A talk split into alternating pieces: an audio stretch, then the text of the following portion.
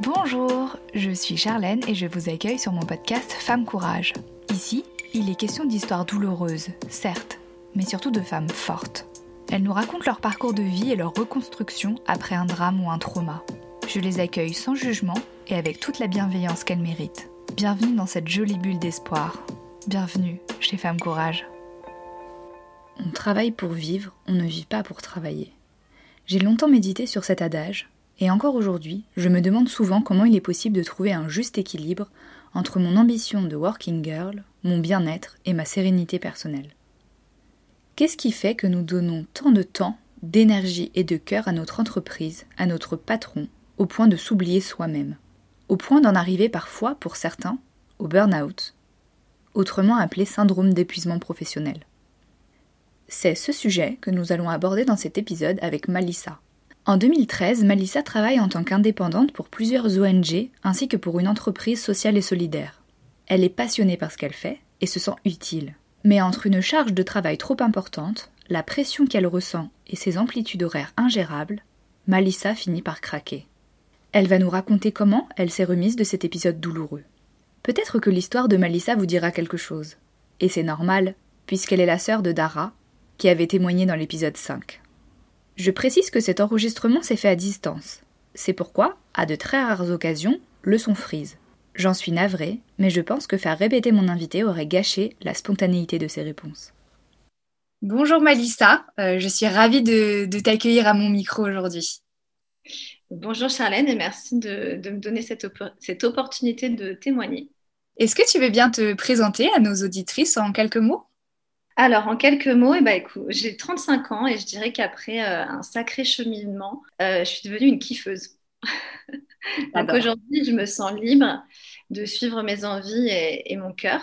Et ça m'a amené à vivre euh, des choses assez inattendues dans la vie. Donc toi, Malissa, tu as, tu as vécu un, un burn-out il y a quelques années. Est-ce que tu veux bien nous expliquer dans quel contexte ça t'est arrivé?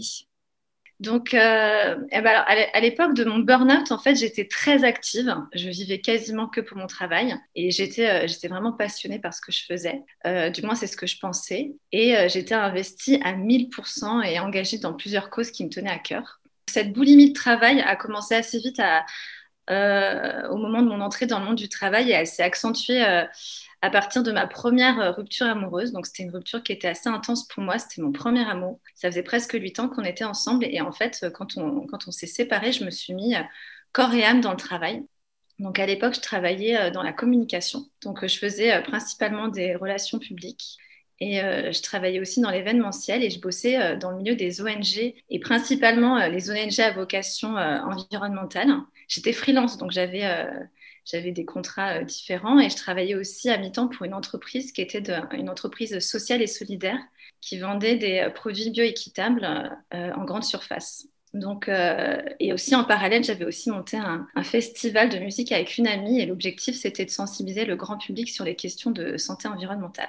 Bref, j'étais euh, vraiment euh, partout. J'avais euh, mille sujets en tête. J'avais autant des sujets de commerce équitable que des sujets environnementaux. Je, travaillais aussi sur l'organisation pure et dure, de la logistique, la programmation du festival, la recherche de financement. J'avais vraiment pas une minute à moi et j'étais partout. Et à l'époque, franchement, j'aimais ça en fait. donc j'étais, j'aimais cette vie où j'étais vraiment à, à, mille à, mille à l'heure. J'avais pas vraiment de moment pour moi. J'avais pas de moment et en fait, c'est ça qui, je pense, qui me plaisait aussi, c'est que j'avais aucun moment vide, tout était rempli. Donc, euh, je, je, travaillais énormément, je travaillais même le soir. Euh, quand je travaillais pas le soir, je sortais. Enfin, j'avais très très peu de moments pour moi. Et en fait, pour pouvoir garder une forme d'équilibre dans, ce, dans cette vie un petit peu déséquilibrée, je m'octroyais euh, chaque année un voyage. Donc je partais euh, loin de Paris, euh, j'habitais à Paris à l'époque, et je partais loin de Paris et je, partais au soleil, et, ça c'était vraiment ma petite bouffée d'oxygène, et euh, je partais dans des endroits qui, m'appelaient. Donc moi ce que j'avais besoin à l'époque c'était de soleil, j'avais besoin de, marcher pieds nus dans le sable, et j'adorais découvrir de, nouvelles cultures. Donc donc c'était ça en fait mon petit ma petite bouffée d'oxygène de, de l'année. Et c'est vrai que c'était assez particulier parce qu'en même temps, j'avais une forme de... Je m'auto-jugeais pas mal et j'avais un peu... Euh, je me sentais un petit peu coupable de, de, de me donner cet instant pour moi. Et pourtant, toute l'année, toute l'année j'étais à fond, quoi. J'étais euh, au taquet sur, euh, sur mon travail. Et à chaque fois que je rentrais à, Paris, c'était un, peu, c'était un peu une torture. Donc le retour de voyage était toujours un peu difficile. Et en fait, finalement, quand je rentrais, comme j'aimais mon travail et que j'étais complètement motivée par, mes opinions, par, mon engagement, par, ce qui me tenait à cœur, je, replongeais complètement dans, cette vie un petit peu rapide. Et en fait, assez tôt, dès, 2011, en fait, mon corps, mon corps me demandait de freiner la cadence puisque j'ai eu un accident. Je suis tombée sur la tête. J'ai perdu connaissance. Je suis allée à l'hôpital quand même, ils m'ont gardé, euh, ils m'ont gardé une nuit. Et euh, mon médecin m'a arrêté pendant, pendant, deux, pendant deux semaines. En fait, j'ai pas vraiment, vraiment tenu compte de, de, cet arrêt de maladie. Et deux jours après, je suis repartie. En fait, c'est comme si on m'envoyait un signal et euh, j'étais incapable de l'entendre. Alors par contre, j'avais quand même pas mal d'hématomes, j'avais aussi les, les, vertèbres qui étaient un petit peu entassées, donc je suis allée voir un ostéopathe parce que j'ai perdu quand même un centimètre avec, euh, avec cette chute. Et donc, je suis allée voir un ostéopathe qui m'a remis, euh, remis les, vertèbres en, place. Et euh, j'ai aussi l'occasion de rencontrer un praticien de shiatsu à l'époque. Donc, le shiatsu, c'est une médecine ancestrale japonaise qui part du principe que, que notre corps est un livre ouvert et qui, qui imprime tous les traumatismes qu'on a depuis la naissance. Et donc, du coup, ce praticien me dit que je suis complètement à côté de ma vie. Et là, vraiment, j'étais un petit peu, euh, ça m'a fait un choc et je me suis dit, euh, enfin, je comprenais pas trop ce qu'il disait parce que malgré le fait que je travaillais beaucoup, j'aimais quand même ce que je faisais. Euh, j'aimais. Puis moi aussi, j'ai jamais été aussi, enfin, je me sentais pas bien à Paris, mais j'aimais Paris. Et d'ailleurs, j'aime toujours cette ville.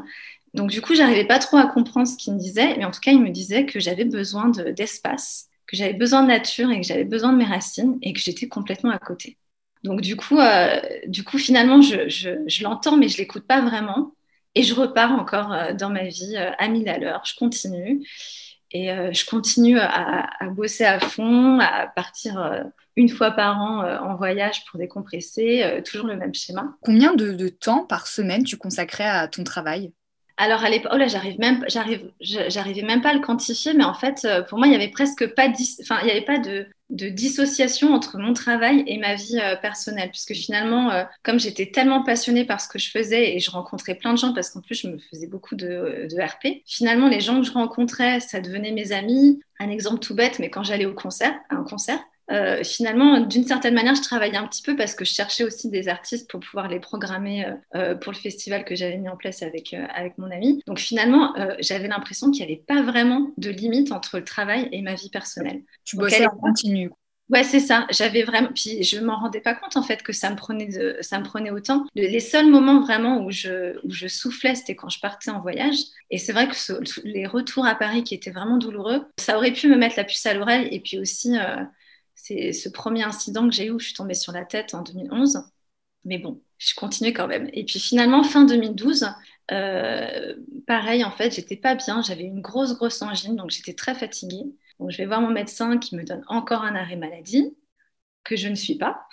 je continue quand même à travailler. Et par contre, elle me demande de faire des examens. Et en fait, euh, en faisant des examens, je me rends compte, en fait, on me diagnostique un ulcère à l'estomac. Et à l'époque, j'avais 27 ans. Et un ulcère à l'estomac, euh, c'est quand, même, euh, c'est quand même quelque chose de gros. Et, en, faisant des recherches, même mon médecin me disait les ulcères à l'estomac, c'est, pour, euh, c'est soit pour les alcooliques, soit pour les traders qui, vivent des stress très, très intenses. En fait, moi, à l'époque, je buvais très peu. Et puis, je n'avais pas le sentiment d'être stressée. Donc là, ça, ça, m'a quand même mis bien la puce à l'oreille.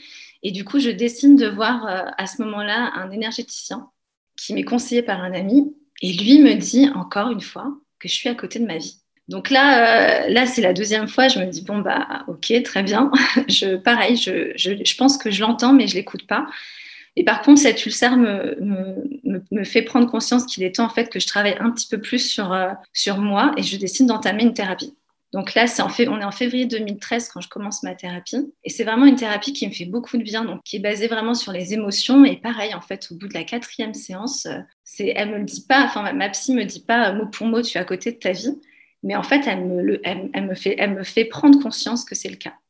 Donc du coup là c'est quand même un, choc et je pense que c'est euh, le début. En fait cette thérapie me permet quand même un petit peu plus de prendre du recul sur euh, sur ce qui se passe et sur la manière dont je gère ma vie. Et donc du coup ça ça ça crée je pense en moi une, une forme de enfin énergétiquement je pense que je débloque des choses. Et en fait en juillet 2013 je me souviens c'était un matin de c'était un vendredi un samedi matin Je me réveille et impossible pour moi de me lever de mon lit. J'avais plus de force. C'était très compliqué, mon corps était lourd en fait. J'avais vraiment l'impression que, que tout pesait. Enfin, mon corps, ma main était lourde, ma tête était lourde. Et en fait, c'était un effort colossal pour moi, euh, ne serait-ce que de me lever et d'aller aux toilettes. Donc, du coup, euh, je flippe en fait, vraiment. Je commence à me dire, mais là, mon corps me lâche. Et euh, j'avais même pas l'énergie pour aller voir le médecin, donc je l'appelle. Et là, en fait, elle, peut, elle, me donne un arrêt de travail, mais en plus, là, j'ai vraiment pas le choix parce que c'est mon corps qui peut plus, quoi et j'ai mon corps qui fonctionne plus. Et, à ce moment-là, on prend ma tension et en fait, j'avais euh, j'avais 7 de tension. Donc, c'est pour ça que j'étais euh, incapable de, bouger. Et c'est là vraiment que je prends conscience que je suis en train de faire un burn-out physique. Et euh, c'est à partir de ce moment-là où je commence à me dire ça va plus du tout. Et c'est là où j'entame vraiment mon travail de remise en question. Ça t'a fait quoi quand on a posé le, le mot burn-out? Alors, c'est assez. En fait, c'était, c'était pas la première fois que je l'entendais parce qu'en fait, mon médecin traitant me, me, le disait depuis quelques temps. Elle me disait, mais là, en fait, tu as tous les symptômes du burn-out, alors que moi, je me sentais pas du tout en burn-out parce que j'avais vraiment le sentiment de pouvoir encore faire des choses. Il y, a, aussi un épisode dont j'ai pas parlé, mais là qui me vient en tête. C'était euh, courant 2013, donc c'était début 2013. Et en fait, un soir, je suis à une, soirée, euh, mais c'était une soirée qui était en lien avec mon travail. C'était une forme de conférence et c'était une soirée aussi où on rencontrait des gens. Et en fait, à ce moment-là, j'ai une crise d'urticaire qui arrive. Mais ça m'est jamais arrivé. Et là, d'un seul coup, mais tout mon corps qui me gratte, mais, tellement fort qu'en fait, ça me fait, ça me fait tellement mal que je vais aux urgences, en fait. Et là, euh, là, je vais, quand je suis allée aux urgences, ah non, c'était pas en 2013, c'était en 2012. Et quand je vais aux urgences, on me donne un cachet. Moi, je, je suis quelqu'un qui prend très très peu de médicaments. Et là, on, prend, on me donne un cachet, mais franchement, ça, le cachet est ma somme. Donc j'ai vraiment du mal à rentrer euh, chez moi. Enfin, je rentre en taxi, mais, mais vraiment le taxi, euh, j'ai du mal à sortir de mon taxi. Et c'est vrai que là, quand je vais voir mon médecin euh, deux jours après, elle me dit, mais là, c'est là où elle me parle du burn-out. Elle me dit, mais là, ton corps, il t'envoie plein de messages. Donc finalement, là, je pense que c'est vraiment le moment où mon corps ne peut plus bouger. C'est le moment où je prends conscience vraiment que c'est le cas. Parce qu'à partir de là, je ne peux plus rien faire, je peux plus bouger. Et à l'époque, j'avais 28 ans. Et à 28 ans, la santé, normalement elle devrait être au top, quoi. Et là, c'est pas du tout le cas. Donc, euh, donc c'est là vraiment où, j'entame vraiment un travail de, d'introspection euh, encore plus profond et où j'essaye de, de vraiment, euh, je fais de la, je fais vraiment, je remets en question ma vie et je commence à prendre des décisions pour moi.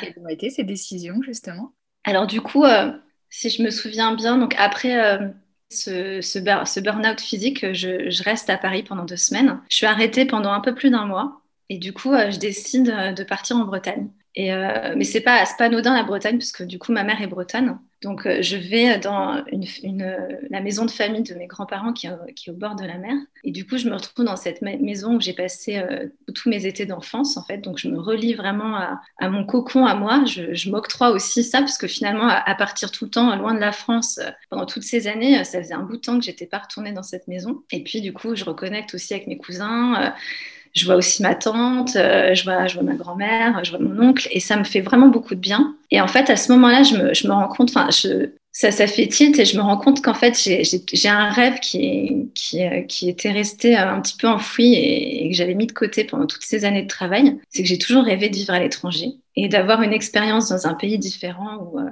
où, où, je découvre une culture et, et, aussi un pays qui correspond à ce que, à ce que j'aime. Et moi, ce que j'adore, encore une fois, c'est le soleil et c'est marcher, pieds nus dans le sable. Et d'ailleurs, c'est pour ça qu'à chaque fois, quand euh, je pars en voyage, je pars loin en fait. Je pars, euh, je vais loin et je vais toujours dans des pays où, euh, il y a du soleil, où, je découvre une culture différente. Et, donc, du coup, je, prends cette décision à ce moment-là. Et c'est vrai que ça, c'est un rêve qui, qui avait émergé en 2008 chez moi, parce qu'en 2008, j'ai vécu un, peu, un peu moins d'un an en Australie.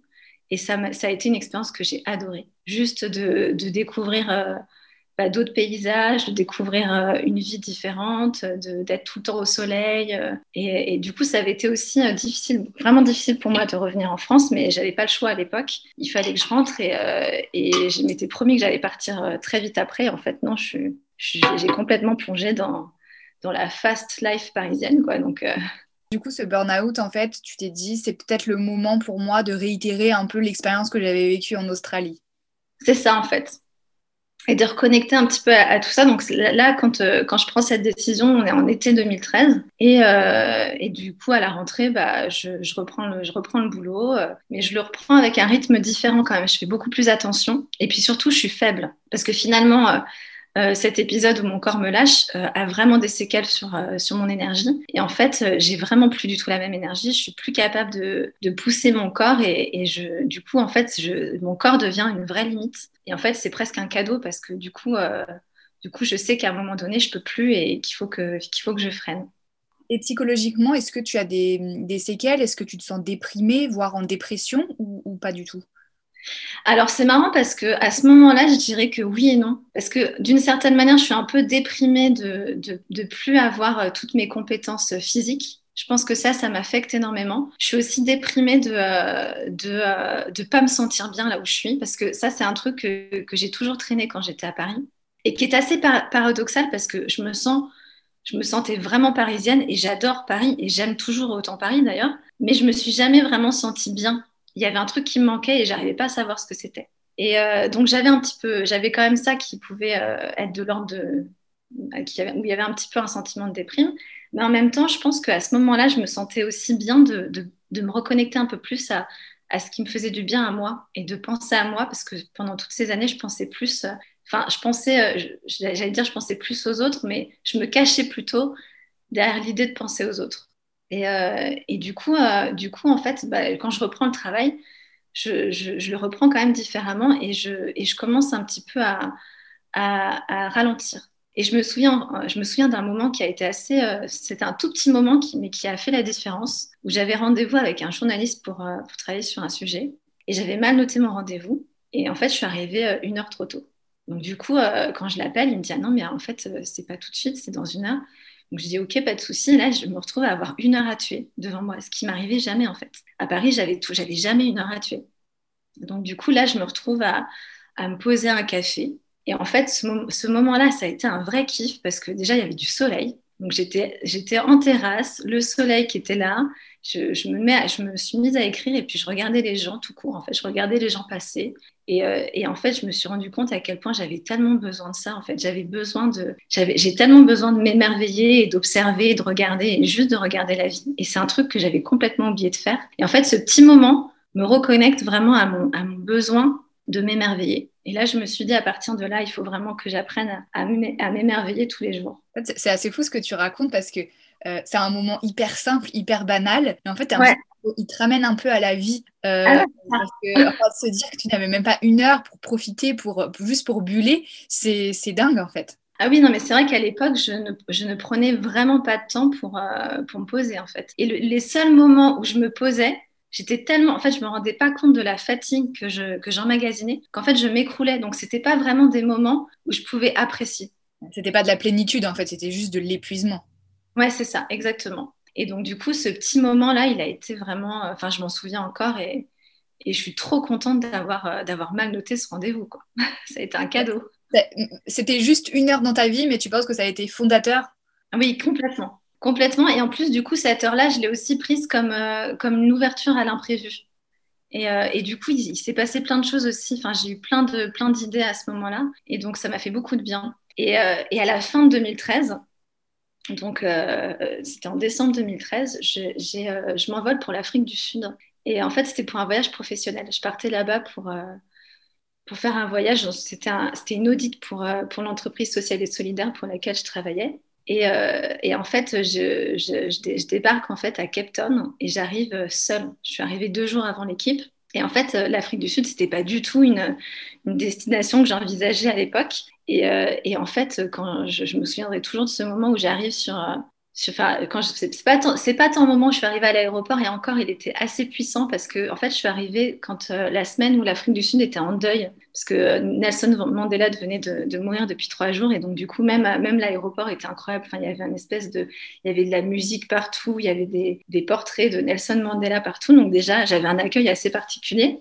Mais je me souviens surtout du moment où je monte dans le taxi et où j'arrive à Cape Town et là je vois cette immense montagne parce que Cape Town c'est une ville où il a c'est une ville qui est, qui est au pied d'une montagne et qui est entourée euh, par l'océan. Et là mais je me sens euh, complètement captivée par cette montagne et je me sens complètement appelée. Et en fait bah dix mois après je m'installe euh, je m'installe au pied de cette montagne. Et du coup j'ai vécu en tout six ans en Afrique du Sud. Et ça a été vraiment la deuxième étape où j'ai réussi à, à, à, quitter Paris à quitter cette vie intense. J'ai arrêté de travailler pour pour les ONG, j'ai arrêté euh, le festival pour lequel euh, que j'avais que j'avais euh, créé avec une amie et à ce moment-là, je travaillais uniquement pour pour cette, cette entreprise sociale et solidaire avec qui j'avais un contrat en Afrique du Sud. D'accord. Parce qu'à à la base, tu devais tu devais y passer combien de temps en Afrique du Sud pour pour ta mission? Deux semaines. Ah oui, d'accord. Les deux semaines se sont transformées en six ans. Oui, c'est ça. En fait, c'était deux semaines. Ensuite, je suis rentrée en France et j'ai mis dix mois pour pour m'y installer. Mais ça a été vraiment un moment euh, mais captivant où je me suis dit mais c'est là en fait parce que j'avais tout, j'avais le soleil, il y a les plages où je peux marcher pieds nus dans le sable. Et en fait, euh, l'Afrique du Sud, ça a été vraiment un moment qui a été euh, charnière dans ma vie parce que c'est là où j'ai commencé à. En fait, c'est vraiment, vraiment le bout du monde. Et c'est dans ce bout du monde que je me suis vraiment découverte. Et c'est surtout le moment où j'ai commencé à me donner à moi. C'est-à-dire qu'il y avait plein de choses que je savais sur moi, mais que je n'expérimentais pas. Et en fait, je l'ai vraiment expérimenté en Afrique du Sud.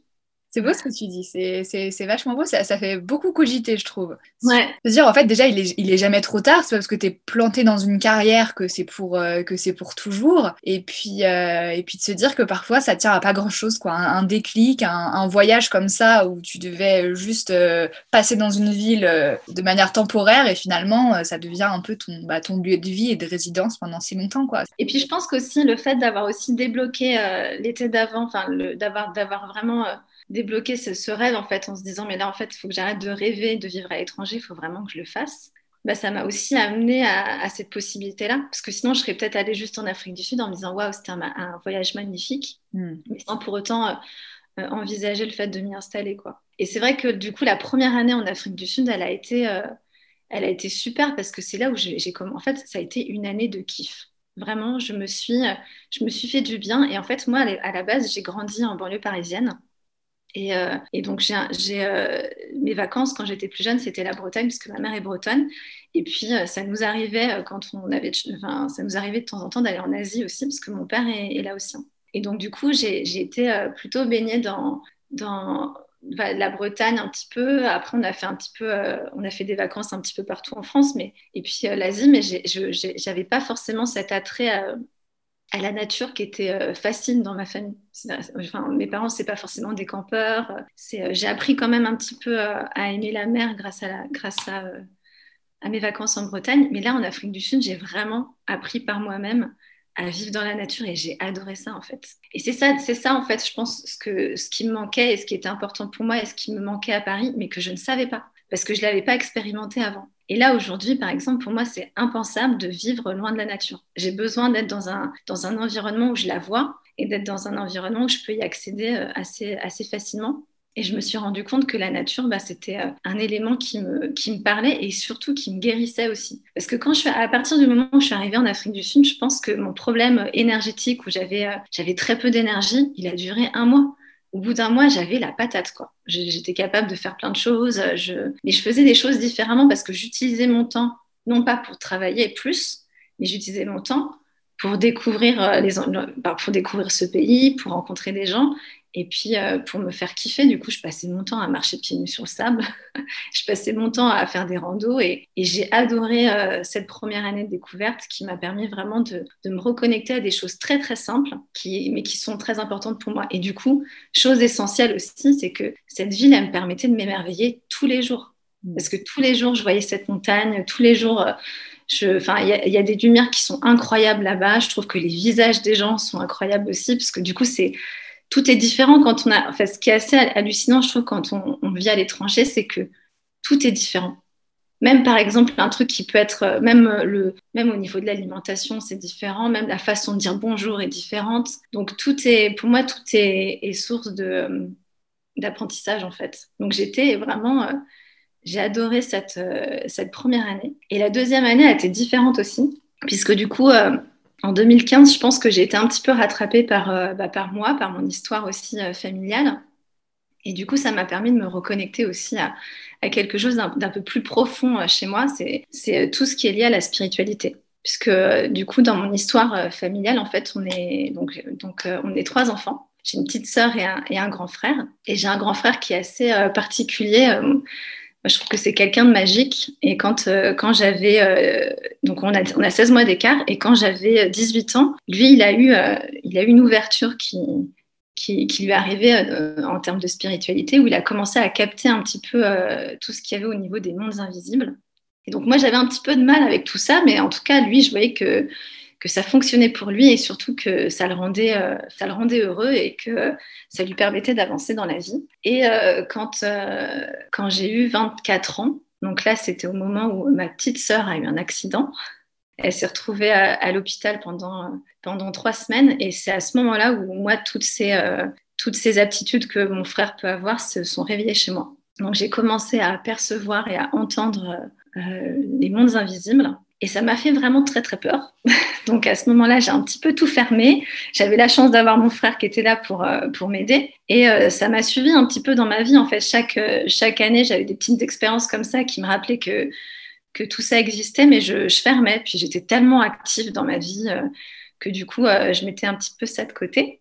C'était quoi justement tes premières expériences en fait avec ces, ces mondes invisibles dont tu, dont tu nous parles, tes, tes premiers contacts en fait?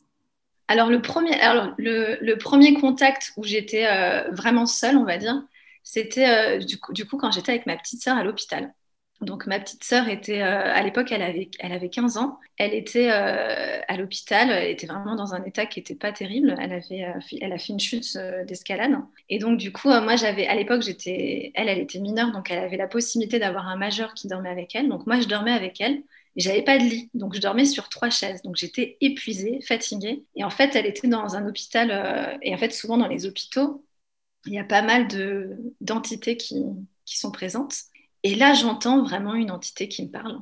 J'entends une voix qui vient de d'ailleurs et, qui, et je sens une énergie qui rentre dans mon ventre. Et en fait, ça m'a pas, ça m'a fait peur. Et en même temps, j'avais pas si peur que ça parce que c'était pas quelque chose d'étranger pour moi parce que je savais que ça existait et je savais que mon frère connaissait tout ça et je savais qu'il maîtrisait tout ça. Hmm. Donc en fait, j'avais peur parce que ça m'arrivait à moi, mais j'avais pas peur de de, pas gérer. Donc le lendemain, j'ai appelé mon frère, il est venu, il a réussi à gérer tout ça, il a, il a discuté avec cette âme et puis euh, il l'a fait partir.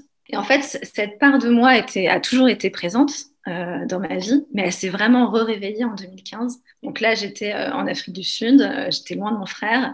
Et, donc, du coup, il ne pouvait pas forcément m'aider. Puis j'avais tous ces trucs qui revenaient. Et en même temps, j'ai fait pas mal de, rencontres, dont une rencontre grâce à lui d'ailleurs, grâce à mon frère. Et puis d'autres rencontres de, personnes qui m'ont aidé à comprendre ce qui m'arrive, enfin, à comprendre cette aptitude, à la maîtriser, à l'améliorer aussi euh, et, ensuite, il y a eu l'étape de l'assumer. Et en fait, assumer tout ça, ça a été euh, un long chemin, mais, euh, mais j'ai finalement réussi à, le faire. Et en fait, aujourd'hui, je fais quelque chose qui n'a rien à voir avec ce que je faisais avant, mais c'est toujours une forme de communication, puisque maintenant, j'assume complètement le fait d'être médium. Donc, c'est ce que je fais. Je, communique avec les mondes invisibles. Donc, je ne fais plus de la communication terre à terre comme j'ai pu faire avant, où je faisais des relations publiques et de l'événementiel. Mais c'est vraiment tout ce chemin en Afrique du Sud qui m'a permis, qui m'a permis aussi d'assumer cette part de moi en fait et de et de et de euh, et de euh, comment dire euh, de, cheminer spirituellement aussi parce que c'est aussi un chemin spirituel que d'accepter ça. Et d'avoir aussi peut-être le temps de cerveau disponible pour le pour l'accepter et pour qu'il vienne à toi parce que j'imagine que tant que tu travaillais tant que tu étais sous l'eau et très happé par par son travail tu n'avais pas la, possibilité en fait de le, de le ressentir de le percevoir. Ah oui complètement. Et puis d'ailleurs je pense aussi que c'était une forme de fuite quand je travaillais beaucoup. J'avais aussi euh, peut-être un petit peu peur d'assumer tout ça parce que c'est quand même pas simple aujourd'hui. aujourd'hui, c'est peut-être un peu plus facile de l'assumer, mais c'est quand même encore une profession qui est, qui est assez particulière. D'ailleurs, c'est marrant parce que moi, je le, je le vis pas du tout comme une profession parce que par rapport à la manière dont, j'ai vécu les choses, euh, en fait, je sais que c'est que c'est pas du tout un don, mais c'est une aptitude qui est inhérente à chaque être humain. C'est juste que moi, la, vie a fait que ça s'est développé parce que j'ai cette histoire avec mon frère et que, et que ça, m'est arrivé, mais c'est quelque chose que tout le monde peut faire. Et, euh, d'ailleurs, c'est ça, que j'adore dans ce que je fais, c'est d'aider les gens à, ouvrir leurs propres, euh, leurs propres canaux et arriver par eux-mêmes à, communiquer avec leur âme et à, communiquer avec, euh, tout l'invisible qui est autour de nous et qui, qui, est là pour nous aider à, à être heureux tout simplement. Quoi. Et, aujourd'hui, du coup, tu en as fait une, une activité, c'est ton activité euh, au, au, quotidien. Est-ce que tu veux bien nous, nous, expliquer en quoi ça consiste exactement, par exemple, une séance avec, euh, avec quelqu'un, comment, comment ça fonctionne euh? Alors du coup, alors déjà, je vais, je vais alors déjà dans un premier temps, je vais répondre à comment se déroule une séance. Ouais. Alors du coup, donc, si, je parle uniquement de la séance de channeling, en fait, c'est vraiment une discussion. Moi, je suis juste une interprète, puisque du coup, euh, tout ce que j'ai appris, c'est à communiquer avec, euh, à communiquer et à recevoir les messages qui viennent de ce que moi j'appelle la conscience universelle. Mais derrière conscience universelle, on peut mettre d'autres mots en fait en fonction des croyances.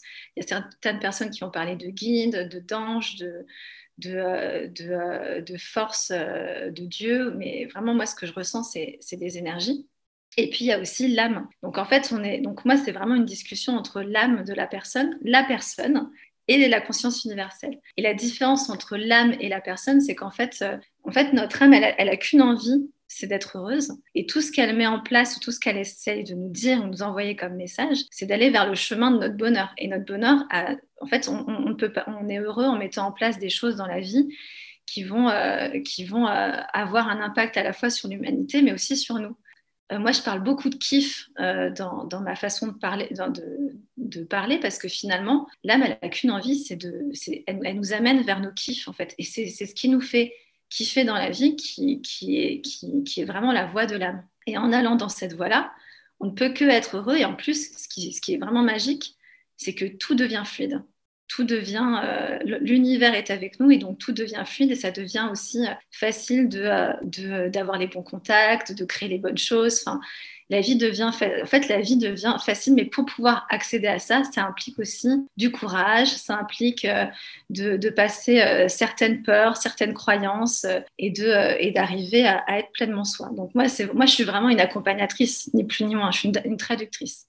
La séance, ça se passe, que, enfin, du coup, dans la séance, moi, dans un premier temps, je perçois les messages de l'instant présent pour la personne. Donc, je les donne. Et ensuite, euh, il y a toute une phase de questions euh, qui dure assez longtemps d'ailleurs, puisque les séances durent en, en, moyenne une heure et demie. Et, euh, donc, du coup, la, phase de questions, c'est vraiment en fonction des questions que vous avez sur, enfin, que la personne a sur sa vie, je vais avoir tous les conseils qu'il faut pour qu'elle aille vers là où elle a envie ou savoir si là où elle a, elle a envie d'aller, c'est vraiment la bonne direction ou pas. Quoi.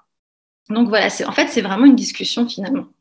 C'est comme ça, que ça fonctionne. Et sinon, de mon côté, la manière dont ça fonctionne, ben, en, fait, je, travaille sur différents types de, de sens. Donc ça va être avec le troisième œil, avec, euh, en fait, c'est vraiment les, les, les extrasens. Donc ça va être euh, le ressenti, euh, l'extra ressenti.